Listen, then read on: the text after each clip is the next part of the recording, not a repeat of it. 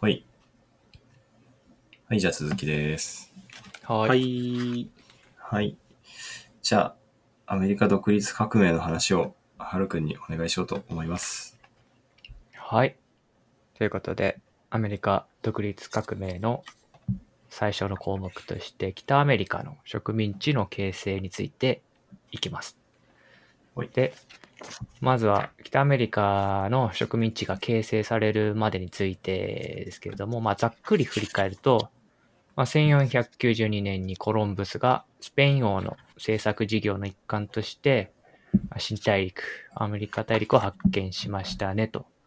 で、このコロンブスの頃から始まる、まあ、アメリカ大陸への入植ってのは、ま、最初スペインとポルトガルが中心でしたと。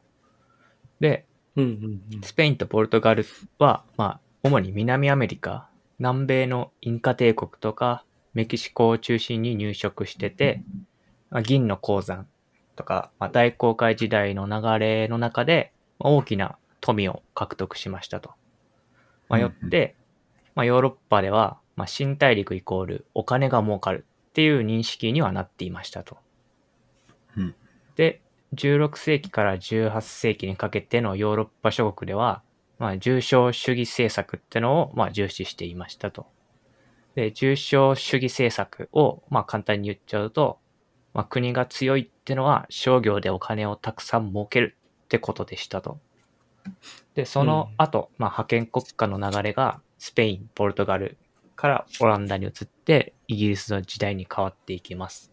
っていう中で、まあ、イギリスは16世紀後半のまあエリザベス1世の時に、まあ、特許会社、入植するのをやっていいですよっていう会社が、まあ、入植地を北アメリカのバージニアってところに建設しますと。うんで、イギリスがアメリカで植民地化した、まあ、13の植民地の中でも、まあ、最も古い植民地としてバージニアが成立というか成功しますと。で、このバージニアも最初はスペインのように、まあ、黄金とかアジアへの水路の発見を目指してやってきた人が多かったですと。でも結局、その黄金とかはなくって、えー植民地の地盤を固めるのもなかなか大変な土地で、えーうんネイティブアメリカンの人たちに、えー助けられながら食料とか栽培方法とか。で、その中でタバコの栽培に成功することになって、そのタバコを本国へ輸入、輸出することで、まあ、大きな収入が得られるようになっていきますと。で、この入植の成功と、まあ、タバコの輸出入の収入源の確保が終わる頃には、まあ、1619年ぐらいなんだけど、バージニアで最初の植民地会議なんかも開設されるようになっていましたと。このバージニア入植にちょっと遅れて、メインフラワー号が1620年にやってきますと。で、初めは南部の植民地に成功したバージニア周辺っていうのを目指して、メインフラワー号がやってた、やってきてたんだけど、まあ、天候の影響なんかもあって、アメリカ北部のマサチューセッツとかボストン付近に到着しましたと。で、その地域を新しいイングランドっていう名前のニューイングランドっていう風に命名しましたと。うんで、まあ大体この地域、ボストンとかマサチューセッツって大体北海道と同じぐらいの緯度になんあるんだけど、まあとにかく冬は寒い地域になります。で、このメイフラワー号が到着したのも11月のことで、まあかなり、もうそもそも植民地化成功してる場所じゃないし、今からいろいろやらなきゃいけないことたくさんあるのに、めっちゃ寒いところで、しかももう11月みたいなところなんだけど、やっぱりここでもネイティブアメリカンの人たちに助けてもらって、さらにラッキーだったのが、えー昔イギリスに連れ去られたネイティブアメリカンの人がいたおかげで、英語が喋れた人がいたと。うんで、彼、その人のおかげで意思疎通もできつつ、食料とか栽培の方法を教えてもらって、越冬できて、そのメンフラワー号の人たちも、えーそこで入植することができるようになったと。で、このネイティブの人たちに助けてもらったお礼に食事会を開いたのが、サンクスギビングのルーツにもなっているらしいっていう話らしいですね。へえ、そうなんだ。はい。で、このメイフラワー号に乗ってたの、どういう人たちかっていうと、まあ大体100人ぐらい乗ってたんだけど、この人たちはピルグリム・ファーザーズっていうふうに呼ばれているらしくて、まあ、日本語で言うと巡礼思想っていうらしいですね。で。構成としては、まあ、信仰の自由を求めて移住してきたピューリタンの人たちっていうのが約40人ぐらい乗ってて、で、その他は、まあ、もっと新大陸で一発当てようっていう人たちとか、まあ、ある種弾圧とか迫害された人たちも含めた自営農民とか、あとは商工業者たちでしたと。うん。で、その後、えーマサチューセッツ州とかボストンがあるあたりでは、まあ、1636年にハーバード大学が設立されたり、まあ、あと新聞が発行されたり、市民意識も豊かになっていきましたと。うんで、一方で、南部のバージニアとかでは、まあ、黒人奴隷を使用して、タバコとか米を栽培する、まあ、大農園、プランテーションが拡大していきましたと。その結果として、北部と南部の間には生産とか労働労働のまあ連帯に地域差が出てくるようにもなりましたと。で、土地をめぐって先住民たちとの戦闘も続いてて、まあ、イギリス国王は、この7年戦争っていう戦争の時、まあ、北アメリカではフレンチ・インディアン戦争っていう風に呼ばれてるらしいんだけど、まあ、その後に植民地の人たちの居住地域をアパラチア山脈っていうのがあって、そこの東の地域に限定するっていう風な命令を出したりしましたと。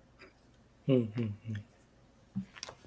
で、まあ、イギリス本国も一応、重商主義政策をとってて、その、本国の商工業を保護するために、植民地の、まあ、自由な貿易とか工業の発展を抑えるっていう風な動きになっていきますと。で、さらに、その七年戦争の終結した後だと、まあ、戦争によって財政赤字がたくさん出てて、それを軽減するために、植民地への課税っていうのを強化することになりますと。で、その植民地への課税政策で有名なのが2つあって、1つが1765年の飲酒法ってやつ。これはイギリス本国が北米植民地に対して証書とかの書類とか、あとは新聞とかの発行物に対して飲酒ってのを貼らないといけないっていうふうに義務化して税制を新設したと。で、北米植民地では、まあ、言論の抑圧にもつながるっていう風になって、まあ、強く反発することになりました。で、まあ、イギリス本国の議会では、まあ、北米の植民地の人たちの代議士を立てて意見を反映するってことはできなかったから、代表なくして課税なしっていう風な主張が唱えられましたという風になってます。うんで、二つ目の課税が、まあ、1773年の茶法 T アクトってやつで、まあ、その名の通り、まあ、イギリスから輸入されるお茶への関税強化ってやつで、まあ、この二つの印紙法と茶法の課税に住民たちの怒りのボルテージも高まって、え結果としてボストン茶会事件っていうのを引き起こしますと。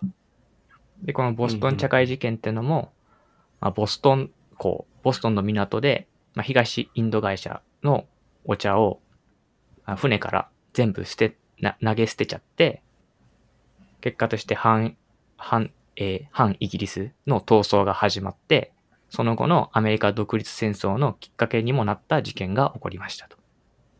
うん。っていう風な流れになってます。うん。で、アメリカ合衆国の独立っていう話に移るんだけど、1774年に植民地側は大陸会議ってのを開いて、本国に、まあ、自治の尊重ってのを要求しますと。で、その次の年、75年には、レキシントンとコンコードで、まあ、武力衝突なんかが起こって、まあ、独立戦争が始まります。で、植民地側は、まあ、ジョージ・ワシントンを総司令官に任命して戦って、えー76年7月4日に、13植民地の代表はフィラデルフィアで独立宣言っていうのを発表しましたと。うん。で、この宣言は、まあ、イギリスの思想家のジョン・ロックって人の思想を参考にしてて、トマス・ジェファーソンっていう人たちと一緒に起草しましたっていうふうになってます。うん。うん。うん。で、この独立宣言では、まあ、自由とか平等を、まあ、人間が生まれながらに持っている権利とみなし、それを侵害するイギリスからの独立の正当性を主張したものというふうになっていますと。うん。で、この独立宣言は、フランス革命の人権宣言と一緒に、えー近代民主政治の基本原理にもなっています。うん。なるほど、ね。で植民地な、北米の植民地には、まあ、独立派の他にも、まあ、国王への忠誠派とか、まあ、中立派も結構存在していたんだけれども、えー76うん年初めに出たトマス・ペインの Common Sense っていうのが、独立っていうのは常識であるっていうふうに宣伝して、まあ、大きな反響を呼びましたと。うん。うん。うん。で、独立戦争の中で、独立軍、当初は苦戦していたんだけど、まあ、イギリスと対立してたフランスとかスペインってのも、まあ、独立側に参,、えー参戦して、まあ、さらにロシアなどによる、まあ、武装中立同盟ってのも結成されて、次第に優勢になってきましたと。うん。えーこの戦いの中でも、まあ、フランスのラファイエットとか、まあポーランドのコシューシカっていう人も、まあ、独立軍に進んで参加したっていう風になっていますと。うん。まあ、そんそういう風な中で、えー独立軍の方がし優勢になっていく中で、まあ、ヨークタウンで起きた戦いに敗れた、まあ、イギリスは1783年の、まあ、パリ条約でアメリカ合衆国の独立を承認してミシシッピ川以東よりも東の広大な領地を譲ることになりましたというなってます。うん。そこから合衆国憲法の制定に向けて動くことになりますと。で、うん。うん。アメリカ合衆国は、ま、独立したものの、最初はまだ、ま、13の独立した州の、ま、緩い連合のままだったんだけど、その、緩いがゆえに、まあ、中央政府の権力とかも、まだそこまで強くない時代が最初だったと。うん。そこで、まあ元兵士とか農民による、まあ、反乱、政治的、経済的困難っていうのが、まあ、しばらく続いたと。そこで、まあ、強力な中央政府っていうのを樹立しようっていう動きが強くなってきて、1787年、フィラデルフィアの憲法制定会議っていうのがあって、そこで合衆国憲法が作られましたと。うん。で、この憲法では、まあ、人民主義を基礎として共和制の採用を決定して、まあ、各州に、まあ、13の州に大幅な自治を認めながらも、まあ、中央政府ってのを権限を強化する。連邦主義ってのを採用しました。はいはい。で、合衆国の行政権に関しては、まあ、大統領の率いる政府ってのが握ってて、まあ、立法権は連邦会議。で、司法権は最高裁判所が行使するっていう形で、まあ、相互に抑制し合うことによって権力の乱用を避けるっていう三権分立の原則を定めましたと。うん。で、また、政治と宗教の分離、あとは軍隊に対する、まあ、文民統制とか人民の権利を保護する条項ってのも明記されました。で、その中で、この憲法を支持する連邦派と、批判的な反連邦派っての対立が続くことになって、まあ、その後の政党対立に発展していくきっかけにもなったというふうになってうます。ん。うん。うん。で、1789年には、この合衆国憲法に基づいた連邦政府っていうのが発足して、発足して、まあ、ジョージ・ワシントンが初代の大統領に就任しました。はいはい。でジョージ・ワシントンは、まあ、戦後の復興とか建設に努めるために、まあ、その後に起こったフランス革命戦争では中立っていう政策を取りましたと。なるほど。で、このワシントンの政権では、まあ、連邦派を率いるハミルトンが財務長官として財政の基礎を固めて、反連邦派の指導者であるジェファーソンが外交を担当する国務長官を務めるようになりました。はいはい。で、1800年に新たに首都としてワシントン、コロンビア特別区っていうのが建設されました。で、アメリカ合衆国の独立っていうのは、あの、広大な領域の国でも共和制が実現可能であるってことを示して、まあ、当時絶対王政が多かったヨーロッパ諸国にも、まあ、影響、衝撃を与えることになり、まあ、同時に黒人奴隷制ってのがまあ継続されたままだったり、まあ、先住民、ネイティブアメリカンの居住するアアパラチア山脈から西側への移住を解禁して、まあ、先住民との戦争を激化させるとか、まあ、黒人奴隷うん。とネイティブの人たちの権利がまあ無視されているっていう、まあ、今に残る課題も残ったままでしたっていう風な流れが一通りになります。なるほど。うんうんうんうん。なるほどね。ありがとうございます。じゃあ、はいちょっとね、一回、一回仕切り直しますね。そうですね。はい。おい、ちょっと待ってください。はいと。じゃあちょっと仕切り直しました。はいはいはい。おいおいおい。えじゃあ、独立戦争を大体説明してくれてありがとうございまうん。す。はい。独立革命か、ごめんなさい。はい。えー、えーっと、そうね。まあ、おもろいので言うとさ、やっぱりあの、このボストン茶会事件ってさ、うん。はい。すごい、俺初めて聞いた時すごいさ、なんかおしゃれだなって思ったんだよね。その表現の仕方がさ。そのそうね。要するにこれってそのボストン港が、その紅茶がさ、投げ入れられて、その海が、その紅茶の色に赤く染まったみたいなさ、なんか、逸話っていうかさ、があったとかないとかみたいな話らしいんだよね。なんかき先生が言ったんだけど、うん要するになんていうの、その、海で、海をお茶にしちゃったぜ的なさ、こうなんていうの、話なわけよね。確か。はいはいなんていうの。でそれをさ、要するにまあ茶会、茶会しちゃった的な感じで、こうまあある種茶目っ気を持って表現してるっていうことだうと思うんん、だけどなるほどね。これが公式の名前にもなってるっていう。そうそうそうそう。すごいいけてるよね、なんか。これってなんか結構、ジョークとかにも使われる感じだっけ？なんかスッと出てこないんだけど、なんか、え、どういうこと？ボストン、ボストン茶会事件をなんかネタにしたジョークとかを、なんか、うんよ洋画とか、なんだっけ？なんか番組で見たことあるような、あー、どうなんだろあんまないか。なんかあった気がするけど。思い出せないんでちょっとやめときます。ごめんなさい。う。あ、でもね、ちょっとその、うん現、その、うん。現代でもティーパーティーっていう言葉はうん。よくあると思う。で、ティーパーティーは基本的には、その関税とか、その政府による市場のコントロールとかに対して、こう、まあ反、反発っていうか反発する人たちが自分たちのことをティーパーティーって自称するってことは今もあると思うね。あの、今のアメリカだとよく見ると思う。で、はいはい。えっとね、まあ要するになんていうの、その、まあ関税とか市場コントロールっていうのから発展して、要するに権力全般に対するコントロールを拒否するっていうかさ、なんか、こう、はい。はいなるべくじ、うんとにかく自由にさせろっていう主張をする人たちが、まあいわゆる現代的なティーパーティーって名乗ることは結構あると思いますね。うん。はいはいはい。うーん。ああ。なるほどね。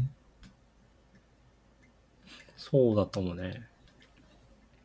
だからやっぱりなんか、すごい、まあビジュアル的にもこうインパクトがある事件っていうかさ、なんかこう、なんていうの、うんうん劇的じゃん、やっぱその、この税金事として。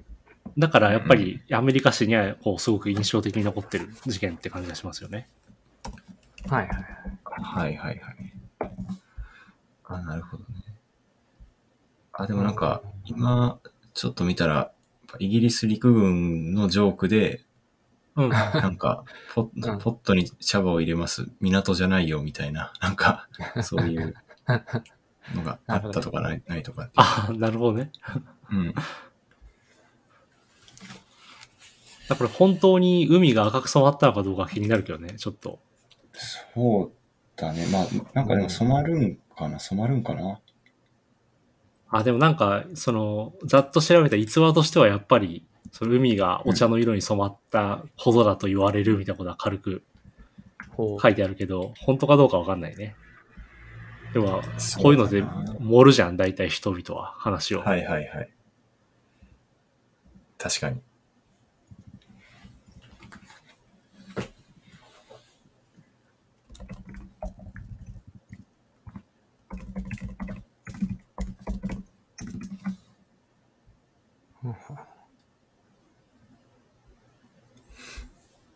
なるほどね。なるほど。うんそれ、うん。そうか。アメリカみたいな広大な領域の国でも共和制が可能であるってことは、ヨーロッパ諸国には衝撃だったんだね。衝撃だったんだね。絶対王政しか無理っしょって思ってたってことだよね。大きい国は。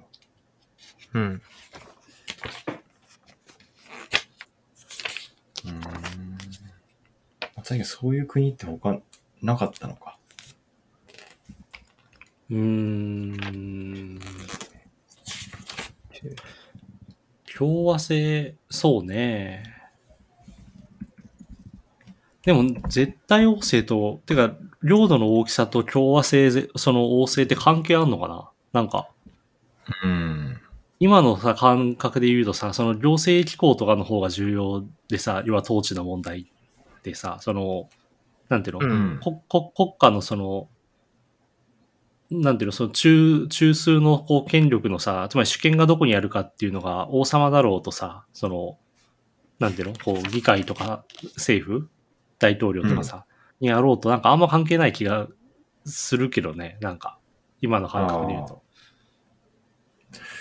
確かにね。なでも、なん、じゃあなんで衝撃だったんだろうね。まあ、その王様のなんか強い象徴性がないと無理だっていう感覚だったのかな、当時。そのうん、ヨーロッパの人からすると。そういうなんか、そうか。フルフラットな感じのさ、共和制とかでは統治できなくて、はいはい。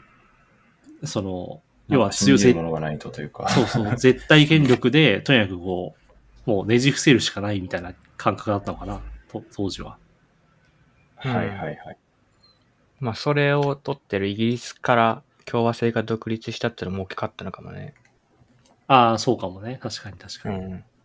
まあ、その王の威信で何とかするみたいな、あの、なんていうの、うんそのスペインとかがさ、みあの南アメリカとかをこう支配した時も、ねはいはい。結局はそのスペインをして、しかも当時はあの絶対ローマ、あ、先神聖ローマ皇帝も兼ねてたから、なんか、はいそういう象徴性でやっぱり海を越えてもなんとかスペイン人だっていうふうにさ、まとまったみたいなのが多分あったと思うから、はいはいはい。そういう感覚からすると、共和制で海をまたいだ、あの、まあ、海をまたいだっていうか、巨大な領土はいけるのかっていうのは、確かにね、誰も試してなかったってことだもんね。ううん。うん。そうか。まあ、ヨーロッパにいる教会系の人たちもさ、あの最初の弾圧されてたピューリタンたちが入植地に行くっていう感じじゃないですかう。んうんうん。うんううんん。だからあっちが成功しないよ、みたいな。弾圧されてる人が行く場所みたいな風な感じだったんかもね。まあ、舐めてたんだろうね、きっとね舐めてたでしょうねいろんな意味でね。うん。なるほど。そうだよね。うん。まあでもやっぱりそのイギリスとさ、対立してたスペインとかフランスがこう手伝ってくれたわけじゃない？その、はい、あとロシアとかもそうか。うん。だからまあ要するにね、そのイギリス対植民地っていうだけじゃなくて、要はイギリスのまあ足を引っ張ってやろうっていういろんなさ、こう思惑も重なってアメリカがこう独立できたっていう感じなんだろうね。はいはい。ね。うん。そうか。まあでも確かにローマもさ、初期は共和制なわけじゃない？だけど、うん領土がこう、すごい拡大した時期っていうのは、要は帝政ローマに入ってからだと思うから、なんかやっぱり、そういう意味では共和制はそういうちっちゃい単位でしか成り立たないっていう感覚があっても確かにおかしくないのか。なんか。うん。トップダウンでやんなきゃ史ではね。そうそうそうそう。っていうことなんだろうね。そういう意味ではすごいよね。確かにアメリカで、こんなね、何もない大地でさ、なんか絶対的な権力、王様の絶対的な権力なしで国を作れたっていうのはすごいですよね、結構ね。で、この時のアメリカって、うん。えっ、と、もういろんなところからアメリカ行ってる人人たちがいたってことになるんだっけ？いや、多分この時は基本的にはイギリスの植民地っていうことじゃない？で、もちろんフランス人とかもいたりはすると思うけど、その、なんていうの、うん。このフランスはアメリカ、その北アメリカでは基本的にもう植民地は放棄してるから、その、うんうんもちろんいろんなアイデンティティの人はいたとは思うけど、基本的にはイギリスの植民地にいる人たちっていうことだと思うけどね。うん、ああ。そうか。うん。これで、もちろんねあ、その黒人奴隷もいるし、この時は、そのアメリカにね。うんうんで、その当然ス、そのスペイン人とかはさ、もともとメキシコとかにいるわけだし、インディオもいるしっていうので、その人種的、民族的な多様性はあったと思うけど、ある程度はね。うん。うん。ん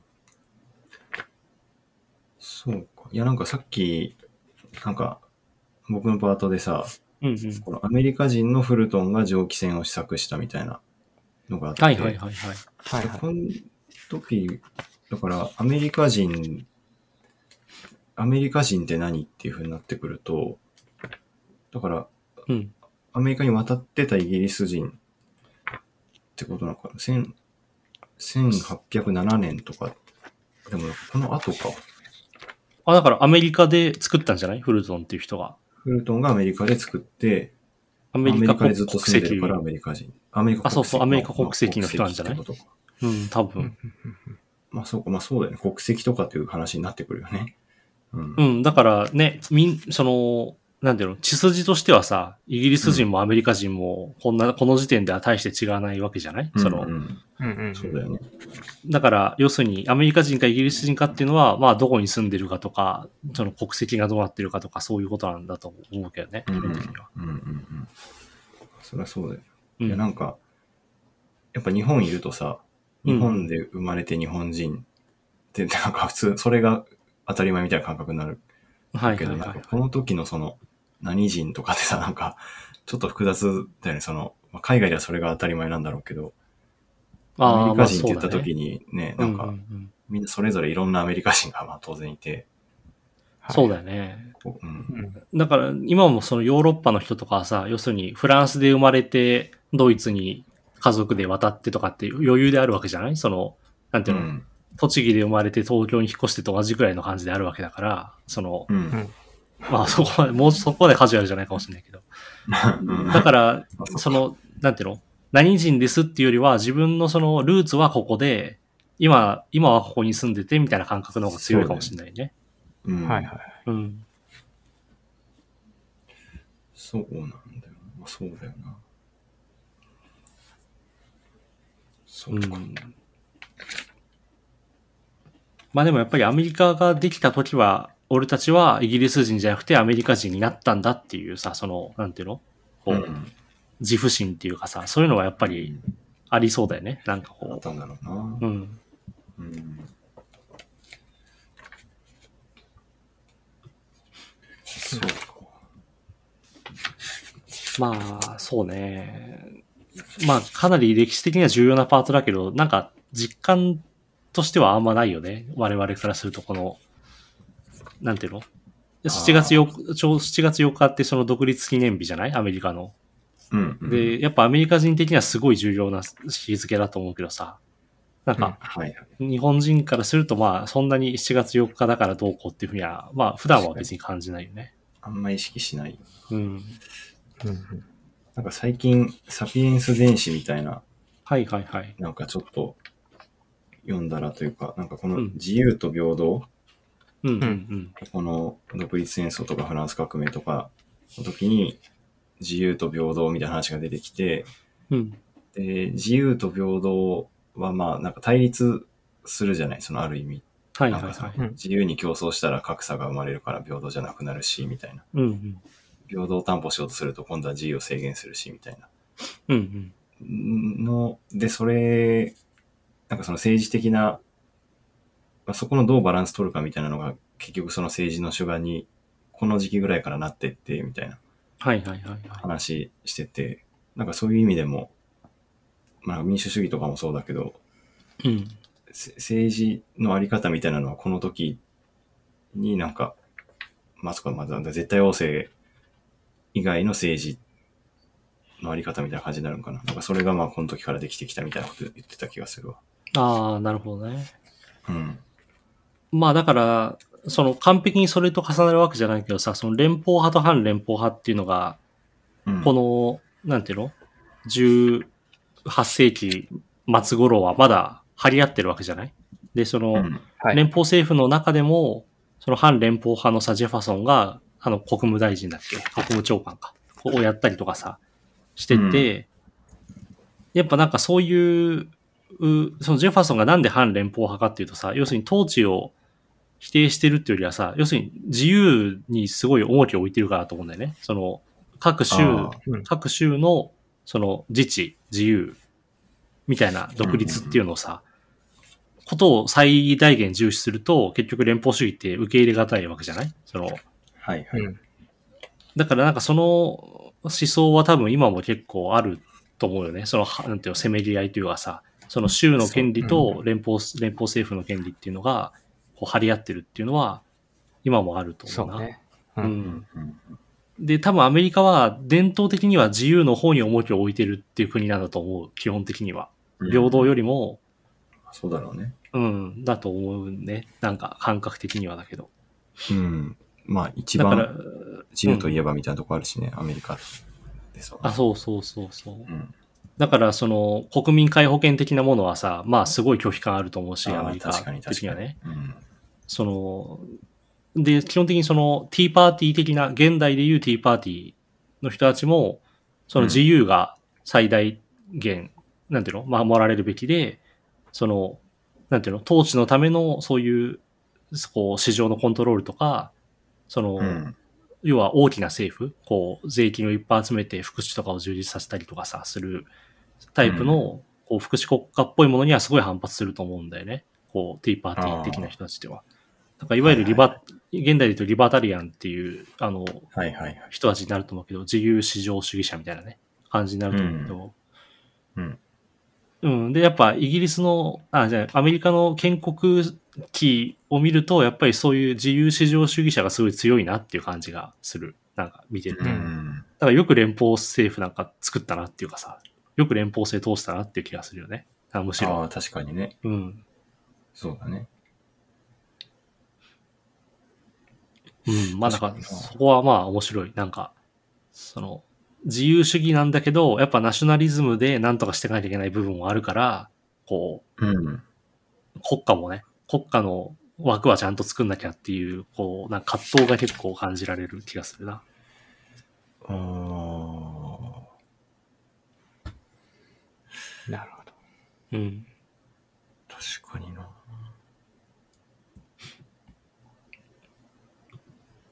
結構でも、むずい問題だよね。なんか最大限自由にしたいんだけど、その自由を守るにはある程度まとまって戦わなきゃいけないわけじゃない？イギリスとかの張り合うためには。うんそうだよね。なんかその自由のために連帯するんだけど、でもなんか連帯が自由をさ、制限してくることもあって、こう反発もあるっていうさ、そのなんか、ダイナミズムの中で動いてる感じっていうのが、結構興味深いですよね。なんか、そうだよな。こでも、そう、うん、むずそうだよね。うん、やっぱりなんか、ゼロ、ゼロから国作るってなんか。いや、本当そうだと思う。だから、アメリカ、カね。アメリカ自体がすごい実験性が強いっていうかさ、実験国家っぽいところがあるわけじゃない？そのなんか、うん。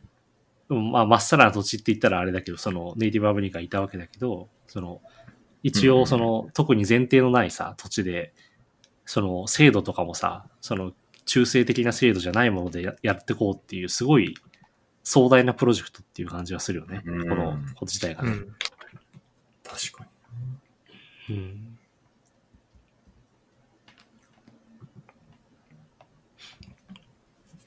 まあだからね、その、最近銃乱射とかすごい起こってるじゃん、アメリカ。なんか、うん。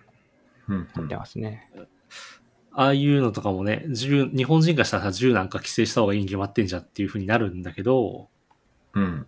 やっぱりその、なんか自主独立っていうかさ、その武装の自由みたいなことも含めて、こう、なんて守りたい人たちって結構いるんだろうなっていうことよね。その、なかなか銃規制とか進まないのとかも考えるとね。うーん。まあそうだよな。それも含めて自由というか、うん。確かにね。国だけが暴力持っていいってなると、あ、そうそうそう。それもあるしちゃう、っていう。うん。ややっぱやばいやつが襲ってきた時に無抵抗で殺されてたまるかっていうかさ、そういう自衛意識みたいなのも多分あるじゃん。そうだよな。まあ、ややこい問題だよね。なんか、こいや、うんそうだよね。いや、まあ今、まあ日本もそうだよね。憲憲法の話とかもそうだよね。なんか。う、あまあそうね。確かにねう。。うんん。そうね。まあアメリカはそうね、自分、自給自足というか、完全に核シェルターみたいなのも持って、家畜も揃えて、一人で暮らしてるみたいな人もいらっしゃいますよね。ああ、そうね。プレッパーズみたいな人たちね。プレッパーはいズですか。うんそうだよね。なるほどな。うんうん。まあでもまだまだアメリカはこれからね、あの、南北戦争もやるし、まだイベントいっぱいありますから。はいはい。うん。すごいな。OK。じゃあ、はいこんなところで一回仕切りましょうか。はい、OK。はいじゃあ、次行きます。はい。はい。